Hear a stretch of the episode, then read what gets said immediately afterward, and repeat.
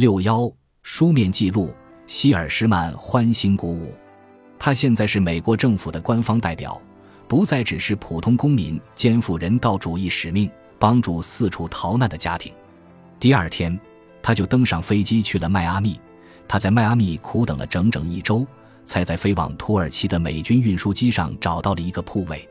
一月底，C 五四载着一群前往印度的年轻军官和一位要求免费搭乘的中年平民起飞。希尔施曼结束了五天的长途飞行。接着转机去了波多黎各、巴西、加纳和埃及，在耶路撒冷逗留几天后，乘火车穿越托罗斯山脉和半个安纳托利亚，经过二十八个小时的颠簸，终于在一九四四年情人节这一天抵达安卡拉。九世界似乎渐渐离我远去，他的日记写道：“我仿佛正在加速奔向新世界。土耳其的首都是坚强的存在。”但是，把它当做真正的城市，仍然需要强大的想象力。宽阔的街道和专门建造的政府大楼似乎没有灵魂，只是实用的物体。希尔施曼很高兴，他抵达后不久就收到了一份社交邀请，请他出席在斯坦哈特大使官邸举办的外交午宴。客人们三五成群，在宽敞的房间内转来转去，他们每换个位置，希尔施曼都会跟在后面。寻找与斯坦哈特私下交谈的机会，除了犹太血统，这两个人几乎没有共同之处。斯坦哈特的事业或许是希尔施曼曾经的梦想。他从前远赴瑞典、秘鲁、苏联，如今又在土耳其，一直过着跌宕起伏的外交生活。大使找他谈话，希尔施曼受宠若惊。斯坦哈特通知希尔施曼。他可以保持美国大使馆特派专员的身份，无限期地留在安卡拉。华盛顿的命令几乎赋予了他史无前例的权利。根据法律，其他外交官不能和敌国特工对话，但是为了达到鼓舞难民远离伤害的目的，华盛顿却期望希尔施曼与敌方势力建立融洽的关系。尽管使馆工作人员会提供支持，可是希尔施曼的肩头仍负着重担。他必须负责难民的运送、救援、救济和给养。美国人是有良知的公民。希尔施曼回想自己第一次接到命令的反应，但是现在他们的政府有良知，也有政策方针。希尔施曼在安卡拉四处打听消息，渐渐发现官僚机构总是互相推诿。大使馆把责任推给土耳其政府，政府官员再借机推回去。他开始感觉自己也成了难民。漂泊无依，英国当局允许一定配额的移民进入巴勒斯坦，可是入境的人数从未满额。原因很简单：合法进人应属巴勒斯坦托管地，需要一系列文件，比如纳粹盟国的出境许可、中立国的过境签证，以及英国托管政府签发的移民证明。交通工具可以秘密安排，或者效仿斯特鲁马号，冒着极大的风险运送人员。但是这些文件除了政府，无人能够提供。二月中旬，安卡拉仍是寒冬，呼啸的北风吹醒了希尔施曼。他渐渐明白，自己现在需要的关键人物根本不是公职人员，而是伊斯坦布尔一位嗜好收集名单的普通公民。这个人不像希尔施曼那么富有，他只付得起佩拉宫的房钱。佩拉宫的房间当时有固定的电报代码，所以非常抢手。后来。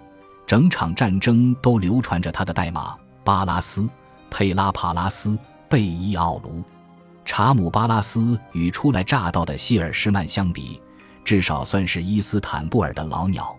他在人群中并不起眼，身量瘦小，却总裹着一件不合身的大衣，眼睛耷拉着，一看就是重度失眠症患者。但是他认识这座城市的每个人，还了解整个国家大多数有身份地位的人。他的信函档案收录了许多平信和便笺，有的来自美国、法国和英国的大使，有的来自瑞典武官，还有的来自希腊、南斯拉夫、罗马尼亚、捷克斯洛伐克、法国、阿富汗、瑞士、西班牙和意大利的领事。他的文件夹塞满了各种备忘录、电报、合同，还有土耳其航运巨头、商界领袖和政治人物的报告。巴拉斯没准是在伊斯坦布尔的最佳联络人。他写信用词过分礼貌，对谈话内容非常留心。他醉心于收集每个人准确的姓名、出生日期和出生地点。巴拉斯天赋异禀，许多人的生命都取决于他如何应用这些信息。巴拉斯的官方头衔是犹太事务局巴勒斯坦移民处的代表，但这一头衔和组织名称并不能暗示他本人和这个组织即将发挥的巨大作用。根据国际联盟的协议，第一次世界大战结束，奥斯曼帝国分裂。原本属于帝国领土的巴基斯坦作为殖民地，委托英国行政当局管理。犹太事务局巴勒斯坦事务处受命成为当地伊修夫及犹太社区的官方发言人，负责与英国当局联络、沟通社区事务相关的大小问题。在大卫本·古里安的带领下，事务处组建了自卫队哈加纳，监督犹太共同体的社会与经济发展。犹太人想要移居英属巴勒斯坦托管地，也会请求事务处帮助办理入境许可证。时间长了，事务处慢慢变成促进移民的组织，最后还转变成独立的以色列政府。犹太复国主义是移民的本质原因。犹太人口的内迁改变了巴勒斯坦阿拉伯人占大多数的人口现状。犹太人逐渐在以色列的土地上创建了他们的家园。随着欧洲最终解决方案的出现，移民成了最佳的求生方式。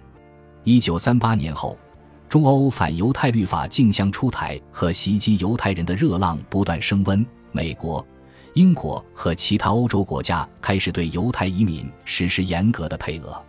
这些国家的政府担心，一旦逃离德国与纳粹占领的欧洲沦陷区，犹太移民将会寻找机会永久定居。这一忧虑激起了移民入境国广泛的反犹主义，故此，巴勒斯坦成了越来越多犹太人盼望抵达的安全目的地。一九四零年八月，巴拉斯抵达伊斯坦布尔，住进了佩拉宫的房间。酒店的位置很理想，不仅美国人和英国人近在咫尺，还和轴心国官员喜欢落脚的公园酒店和托卡良酒店保持着一段安全距离。